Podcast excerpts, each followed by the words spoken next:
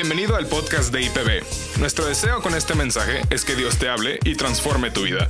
Toma nota y compártelo en tus redes sociales. Muy bien, muchas gracias. Ah, gracias a Dios, gracias a Dios por qué bonito tiempo de adoración tuvimos. Saludos a todos en sus casas a través de la pantalla. Y qué bueno que están, qué bueno que están aquí también algunos, poquitos. Qué bueno que estamos en la presencia de Dios y estamos muy expectantes, Espíritu Santo. Estamos muy, muy emocionados y esperando que tú sigas obrando y te sigas moviendo como lo has hecho en estos días entre nosotros. Hemos visto y hemos sido testigos de cosas increíbles y y no es más que una manifestación de tu gracia para nosotros. Ay, muchas gracias, Espíritu Santo, muchas gracias. Amén. Bueno, estamos en un tiempo de avivamiento, estamos en un tiempo de despertar, estamos en un, tiempo del mover de Dios. ¿Cómo sabemos? Porque el Espíritu Santo ha estado manifestándose en diferentes maneras y en diferentes y poderosas maneras y hemos estado muy contentos de escuchar muchos testimonios de todo tipo, no solamente eh, cosas que pasan aquí entre nosotros, sino afuera. Y entonces, eh, eso es lo que nos tiene muy, muy emocionados, gracias a Dios. Sigue la iglesia Palabra de Vida con estos 40 días de oración que van a terminar el próximo 10 de diciembre del 2020 por si usted ve esta grabación después, no, no, no es después, es ahorita. Entonces, estamos muy emocionados con esto y yo tengo una palabra que, que, me, que me, me vibra en el corazón en el libro de los Hechos y quiero compartirla porque muchos la conocen, no la vamos a poner en la pantalla, voy a mencionarla, voy a narrar la historia, es un poquito largo, y no quiero, eh, no quiero tomar mucho tiempo para eso, pero la conocen todos, es la historia de Cornelio y de Pedro en el libro de los Hechos. Ustedes se acuerdan que un ángel de parte de Dios vino a la casa de Cornelio y se le presentó a Cornelio y le dijo, ve y busca a un Simón que le dicen Pedro y está allá en, en, en la casa de un Simón que es un curtidor que su casa está cerca del mar. Entonces, eh, este hombre era un capitán de un, de un batallón, se llamaba Cornelio. Dice la Biblia que era muy devoto, que era muy temeroso de Dios y que daba muchas ofrendas y que beneficiaba muchísimo al pueblo de Israel. Y dice que oraba a Dios constantemente. Y este ángel se le presentó para decirle, ve por Pedro. Punto. Entonces él se sorprendió mucho le habló a dos de sus, de sus eh, siervos y a uno de los soldados que estaba con él y manda a buscar a Pedro. Pero la Biblia dice que en el mismo momento, Pedro, el apóstol Pedro, estaba allá en casa de Simón y Pedro subió a la azotea a orar. Tuvo hambre, pidió algo de comer y dijo, mientras lo preparan, voy a subir a la azotea, voy a orar un rato. Y dice la Biblia que cuando Pedro estaba orando, tuvo una revelación. Una sábana bajaba del cielo, una sábana blanca agarrada de los cuatro lados, bajaba del cielo y había cuadrúpedos, reptiles y cosas así.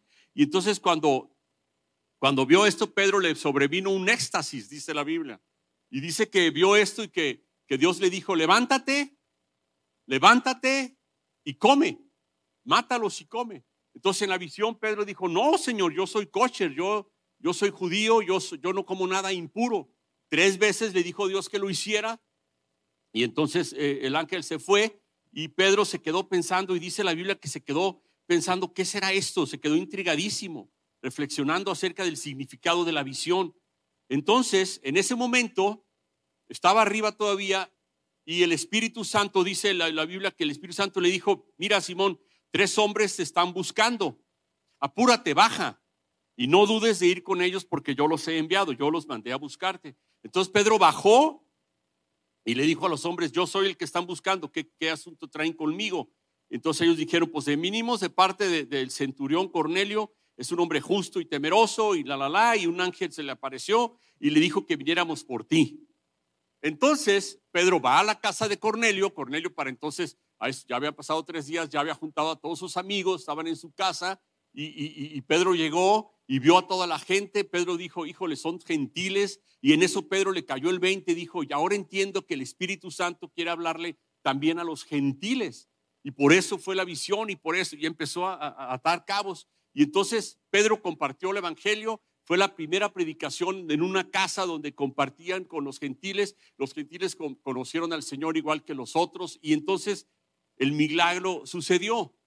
Ahora, ¿qué es lo que me sorprende a mí de la, historia? Muchas cosas, obviamente, pero lo que más sorprende, lo sorprendente para mí de la historia es que Dios organiza todas las cosas, que Dios configura todas las cosas para cumplir su propósito. ¿Sí?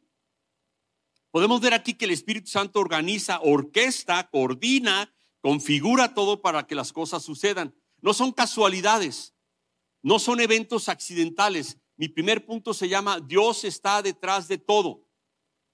Dios está detrás de todo. Diga conmigo ahí en su casa, Dios está detrás de todo.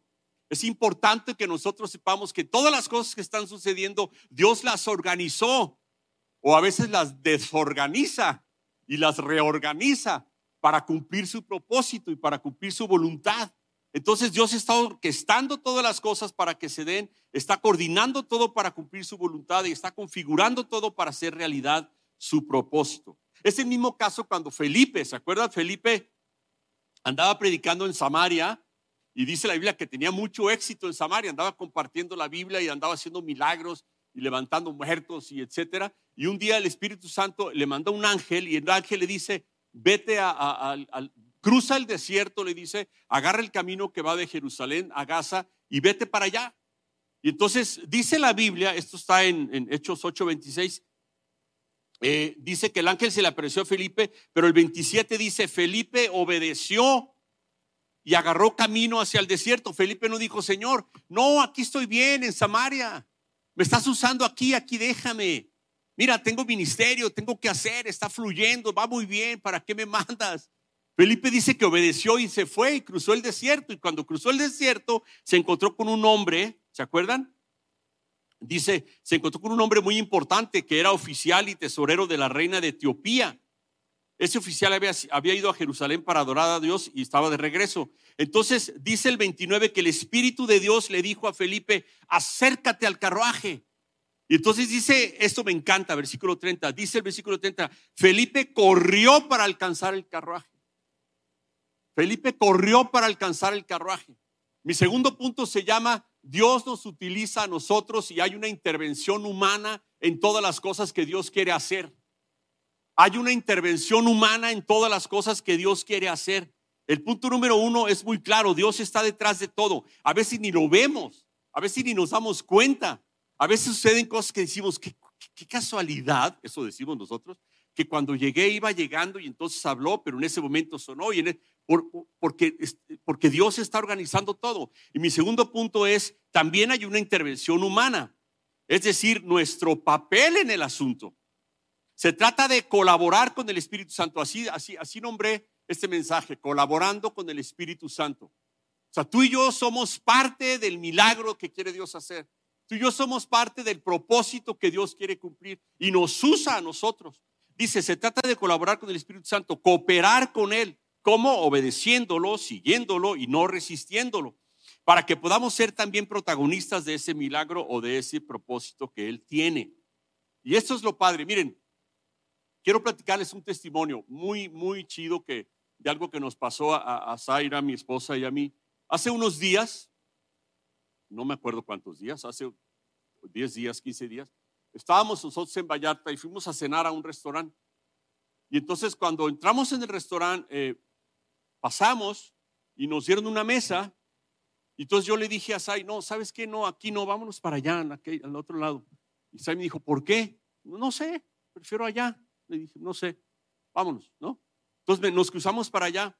Entonces llegó una chava a atendernos y la chava súper buena onda, bien linda, muy atenta, muy amable, atendiéndonos y iba y venía y con su sonrisa. Y yo, me llamó mucho la atención su, su, trato, ¿no? Entonces de repente una de las veces que vino, vi su gafete y vi que se llamaba Cecia. Entonces yo me sonó ese nombre, me sonó de la Biblia. Le dije, oye, ¿te llamas Cecia? Sí. Y le dije, ¿y sabes qué quiere decir esto? Me dijo, sí. Me dijo, es un nombre bíblico.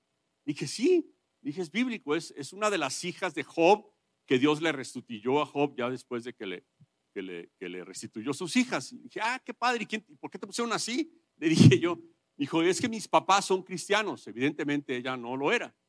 Y entonces dice, y ah, qué buena onda, y este, no sé qué, ¿no? Entonces ella nos empezó a platicar, se soltó ahí en confianza y nos empezó a hablar de una situación que tenía. Ella tiene una hija de cuatro años que tiene cáncer en el páncreas. Cuatro años, y todos sabemos que el, el cáncer en el páncreas es uno de los más agresivos que existen. Y cuando me dijo, yo me, híjole, mi corazón se apachurró, le dije, ¿cómo?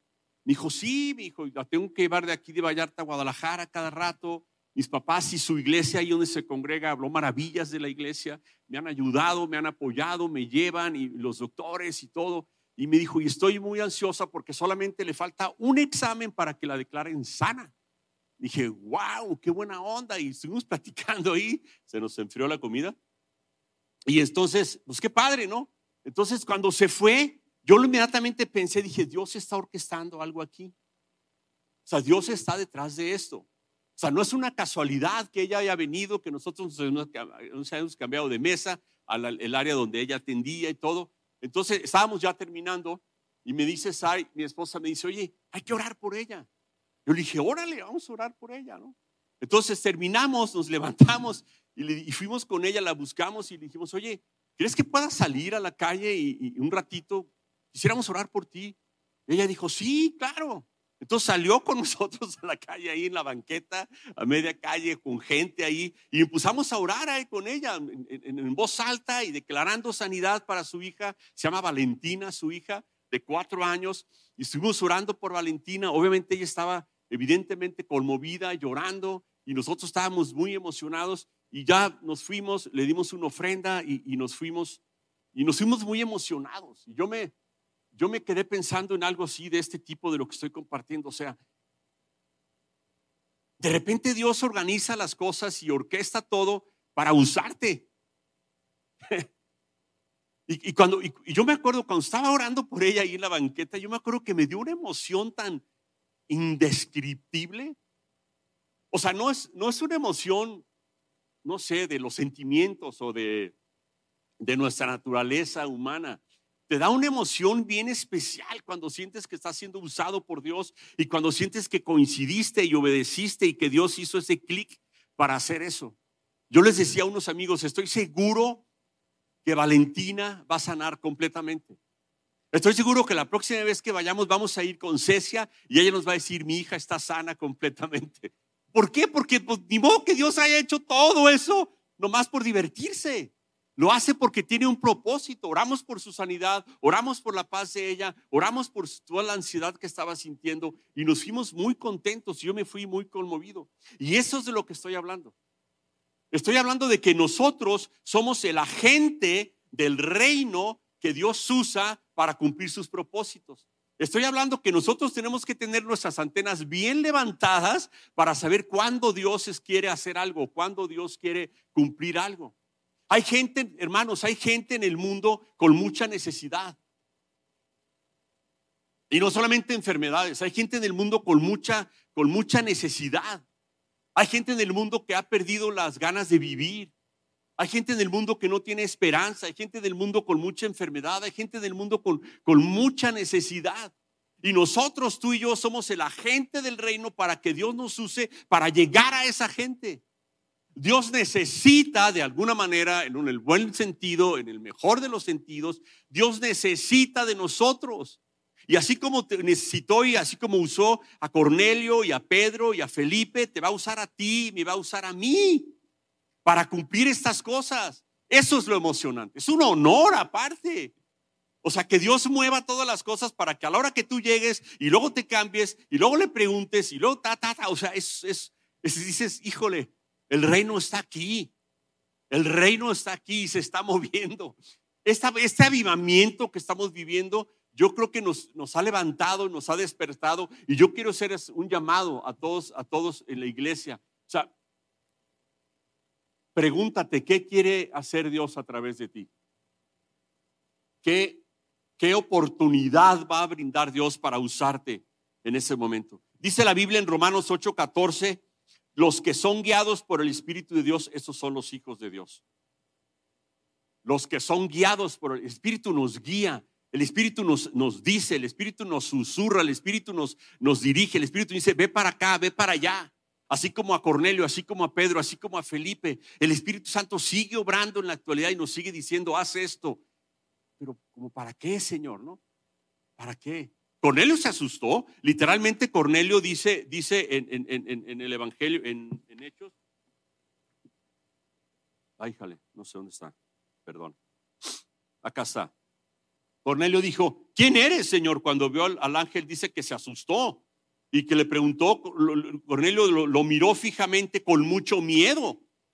O sea, Cornelio le dijo, ah, un ángel, ah, qué chido, ah, ven, vamos a echar un café a ver, me dices qué tengo que hacer con Pedro. No, se asustó. Es decir, la dirección del Espíritu Santo a veces nos va a asustar y vamos a decir, ay, caray, el Espíritu Santo me está pidiendo algo, pues raro, fuera de lo común. Y cuando Pedro, cuando Pedro le, le, habló el ángel, Pedro primero se negó, primero se resistió y dijo, no, Señor, yo no voy a hacer eso que me estás pidiendo. Obviamente después ambos obedecieron y lo hicieron, como Felipe, ¿no? Y me encanta la imagen esa de Felipe que salió corriendo, dijo, ajá, en el carruaje está la voluntad de Dios, en el carruaje está el milagro, en el carruaje está el propósito, y corrió hacia él para ver qué es lo que quería Dios hacer. Entonces, una de las pruebas de que tienes una relación con Dios es que el Espíritu Santo te guíe. Lo voy a repetir. Una de las pruebas de que tienes una relación con Dios es que el Espíritu Santo te guíe que el Espíritu Santo te hable, que el Espíritu Santo te, te muestre, que el Espíritu Santo que te sientas guiado. Si nunca te has sentido guiado por el Espíritu Santo, ese es un problema. Si todas las decisiones que tomas vienen de tu inteligencia, de tu estrategia, de lo que tú sabes, de tu experiencia, de que como tú siempre le has hecho y porque tú nunca fallas en nada y así le haces y todo, ta, ta, ta, ta, qué chido, te va a ir muy bien, pero eso no es ser guiado por el Espíritu Santo. El Espíritu te habla, el Espíritu te habla, el Espíritu te guía. Miren lo que dice Isaías, me encanta este versículo, me encanta este versículo, no sé, ni, no tengo ni idea dónde está, pero por aquí tiene que estar. Aquí está. Isaías, por favor, Isaías 30, 21, fíjense lo que dice. Dice, ya sea que vayas a la derecha o a la izquierda, tus oídos percibirán a tus espaldas una voz que te dirá, este es el camino, síguelo. Este es el camino, esta es la manera, este es el día, esta es la persona, esta es la forma. Yo creo que el Espíritu Santo quiere mostrarse más entre nosotros y al mundo en general a través de guiarnos con ese tipo de, muestras, ¿no? Entonces, punto número uno, Dios está detrás de todo. Punto número dos, hay una intervención humana tuya y mía que Dios utiliza también de una manera maravillosa para que nosotros seamos parte del milagro. Y punto número tres, el punto número tres es el más importante de todos, que ya empecé más o menos a decir algo así. El punto número tres dice, no apaguen el espíritu. Primera de Tesalonicenses 5.19.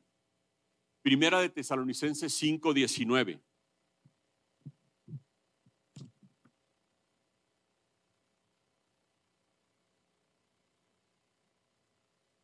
Dice, no apaguen el espíritu.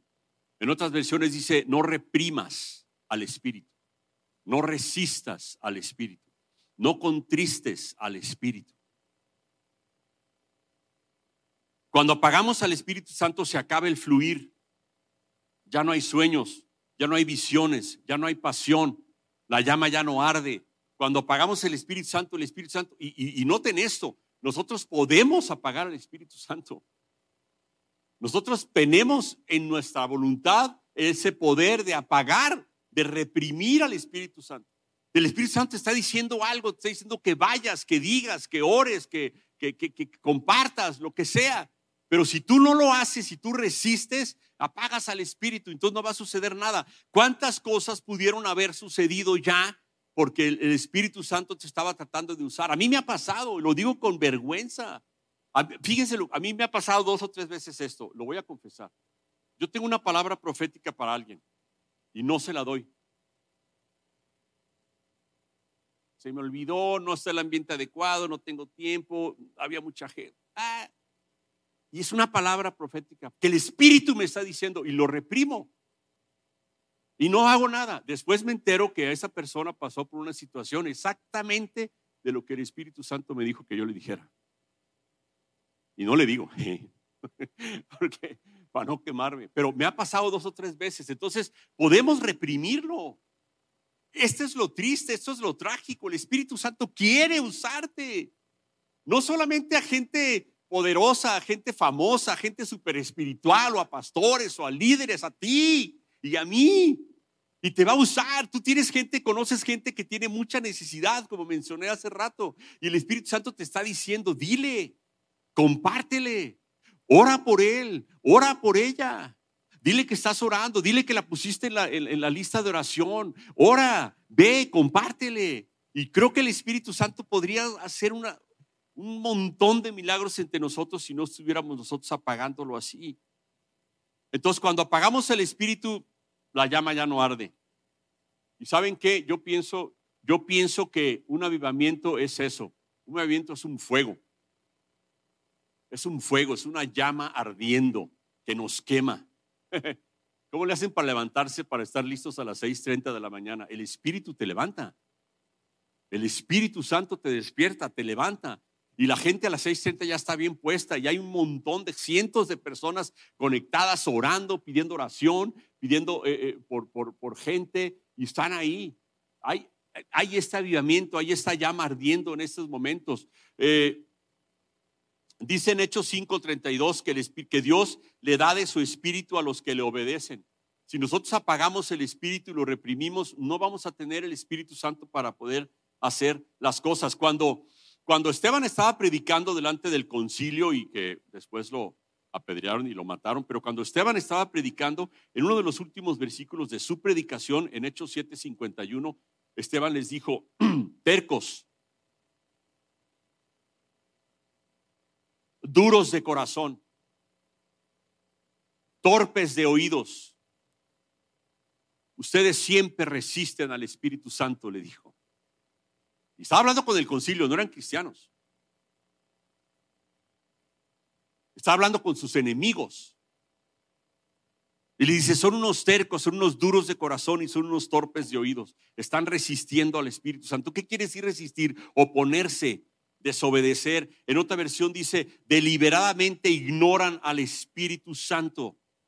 Deliberadamente ignoran al Espíritu Santo. Hermanos, es un momento de avivamiento, es un momento de llama ardiente. Levantemos nuestras antenas y no desobedezcamos ni ignoremos lo que el Espíritu Santo quiere hacer. Vamos a recibir de allá para acá testimonios y testimonios y testimonios y testimonios y ríos de bendición para nuestro Señor, ríos de alabanzas para nuestro Señor con todo lo que va a hacer. Voy a terminar con este punto. Nosotros tenemos, como ya habíamos dicho y hemos dicho todos estos domingos, nosotros tenemos un poder con el que servimos. Y quiero mencionarlo en Romanos 7, 6. Y dice, servimos a Dios con el nuevo poder que nos da el Espíritu. Me encanta eso. Servimos en el Espíritu. Servimos en el poder que nos da. No es en nuestras fuerzas, no es, híjole, a ver cómo le hago. Él lo va a hacer. No es, en, no, es en nuestra, no es en nuestra capacidad, no es en nuestra habilidad, no es en nuestro talento. Él lo va a hacer. Dice, servimos a Dios con el nuevo poder que nos da el Espíritu. El Espíritu nos ha dado un poder nuevo para influir, para impactar, para hablarle a la gente y que reciba, para que abra sus oídos, para que abra su corazón, para que reciba al Señor, para que sean sanados, para que sean restaurados. En ese poder es en el poder que caminamos. Y aquí está en Romanos 7, 6. Entonces, termino con un salmo, me encanta este salmo y, y, le doy gracias a Dios porque me da la oportunidad de compartir esta frase el día de hoy. Es el Salmo 119, versículo 126. David está escribiendo este salmo y llega un momento que lanza una frase que me encanta y dice, Salmo 119, 126, dice, Señor, ya es tiempo de que actúes.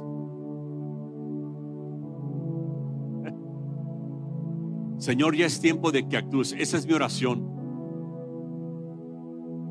Para mí, para mi vida y para todo lo que pase alrededor de mí. Señor, ya es tiempo de que actúes. Aquí estoy, Señor. Estoy listo. Es tu poder, es tu gloria, es tu, eh, eh, es tu voluntad, es tu soberanía la que hace todas las cosas. Yo aquí estoy, haz lo que quieras. Si tengo que orar por ella, oro por ella. Si tengo que salir, salgo. Si tengo que ir, voy. Si tengo que quedarme, me quedo. Si tengo que callarme, me callo. Si tengo que hablar, hablo. Guíame a través de tu espíritu. Pero ya es tiempo de que actúes. Es tiempo de que tengamos más fluir y menos temor. Más convicción y menos control. Más firmes y menos dudosos. Más seguros y menos desconfiados. Es tiempo de que nos movamos en el reino, de tiempo de que nos movamos como agentes del reino y que Dios nos use de una manera maravillosa. Nos vamos a sorprender de lo que Dios hace. Y vamos a venir gritarlo, a gritar los testimonios. Mira lo que me pasó. Y oré por esta persona y sanó. Y le hablé a una amiga porque sé que está muy, muy, muy, muy eh, atorada y desorientada y entuercada. Y empecé a orar por ella y empezó a llorar y le compartí de Dios y recibió a Cristo.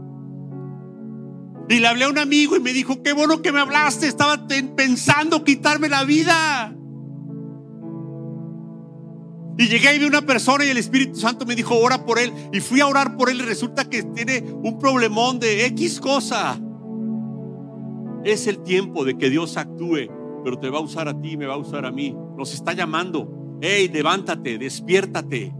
Hey, apasionate. Hey.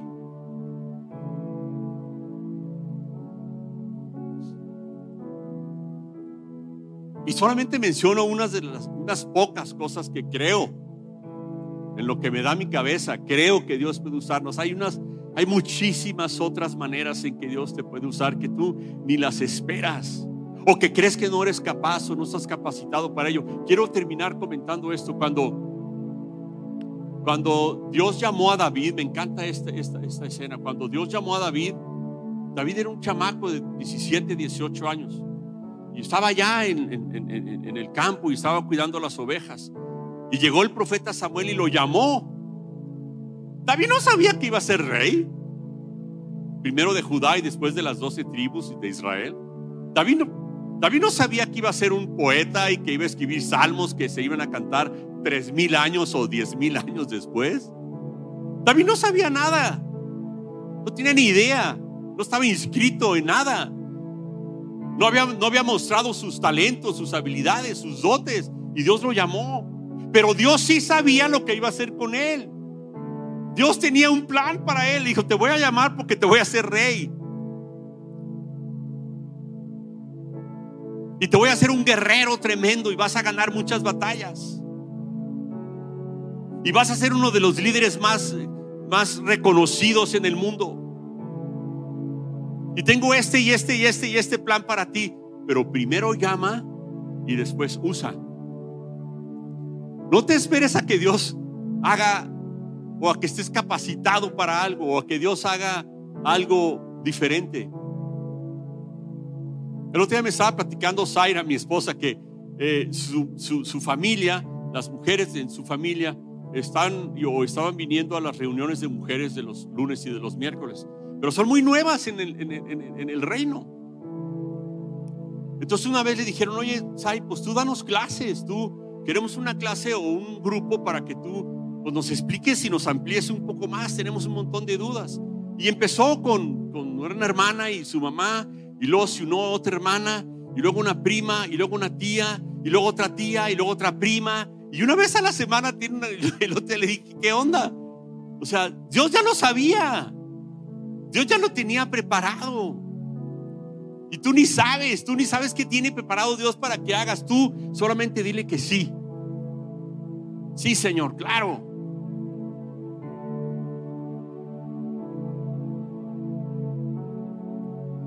Nos está llamando. Y creo que nos va a usar de una manera maravillosa el Señor. Gracias a Dios.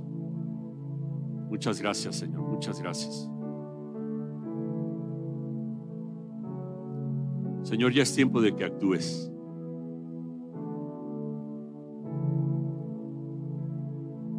Quiero quiero orar por cada persona que está ahí en la pantalla, en su casa. Cada persona que esté viendo esto. Yo sí, yo, pienso que cada persona que está viendo esto tiene una necesidad muy diferente. Unos tienen una necesidad por una cosa, otros tienen una necesidad por otra cosa. Yo no la sé, pero Dios la sabe. Porque Dios te conoce, Dios te formó, Dios te diseñó, Dios tiene trazado todo tu, tu, rumbo, todo tu horizonte está trazado por Él. Todo tu futuro es conocido por Él. Y quien seas y cualquiera que sea tu necesidad, yo quisiera orar, orar en este día por ti. Padre, te doy muchas gracias por cada persona. Cada persona que está viendo esta transmisión o esta, esta pantalla. Cada uno de ellos es amado por ti. Cada uno de ellos es, es muy amado por ti. Tan amado que moriste en la cruz por su vida, por sus pecados, por sus enfermedades, por sus fracasos, por sus cosas, por todo. Y yo siento y creo que el Espíritu Santo quiere hacer algo en tu vida, algo maravilloso. Seas quien seas, estés como estés, no importa tu pasado, lo que importa es tu futuro. A Dios no le importa tu pasado, le importa tu futuro. Le importa que tú digas, sí, sí quiero, sí voy, y si estás atento a esta transmisión y quieres experimentar un milagro en tu vida de parte de Dios, de parte del cielo, en este momento yo oro por ti en el nombre de Jesús.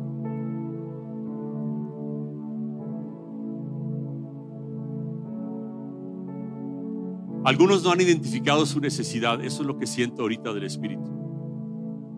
Algunos están viendo esta pantalla y dicen, pues no estoy enfermo, no estoy deprimido, no estoy a esas personas que no han identificado su necesidad, les lanzo también esta oración en el nombre de Jesús. Es momento que Dios actúe en tu vida y Dios va a actuar en nuestras vidas de una manera poderosa. Si es sanidad, si es una enfermedad, si es un cáncer, si es una situación complicada de enfermedad, Dios lo hace. Dios es capaz y poderoso para hacerlo. Dice la palabra que Él en la cruz llevó todas nuestras enfermedades. Y dice que el castigo de nuestra paz fue sobre Él. Es decir, Él en la cruz llevó todo el castigo que nosotros merecíamos por nuestro pecado. Para que tú seas libre, para que tú y yo seamos libres. Gracias Señor, gracias por cada persona. Por cada persona, Señor. En el nombre de Jesús. Y si hay personas que nunca han tomado la decisión de seguir a Dios, si hay personas que nunca han dicho, bueno, pues yo también quiero, quiero vivir para Dios y quiero que Dios se manifieste en mi vida. Quiero, quiero ya no ignorar deliberadamente las cosas de Dios, sino quiero meterme en esta ola. Yo te voy a pedir que hagas una oración conmigo. Yo la voy a hacer, tú solamente sígueme y declárala de tu corazón. Y vas a entrar en un reino, el reino espiritual, en el que vas a recibir cosas que nunca habías pensado que existen. Di conmigo, Señor Jesús, el día de hoy yo tomo una decisión. Quiero seguirte. El día de hoy yo creo que tu sacrificio pagó por mis pecados. Y el día de hoy yo acepto ese sacrificio para mi vida. Te acepto a ti, te reconozco a ti, te recibo a ti como mi Señor y como mi Salvador. En el nombre de Jesús. En el nombre de Jesús. Muchas gracias. Que Dios les bendiga muchísimo. Gracias.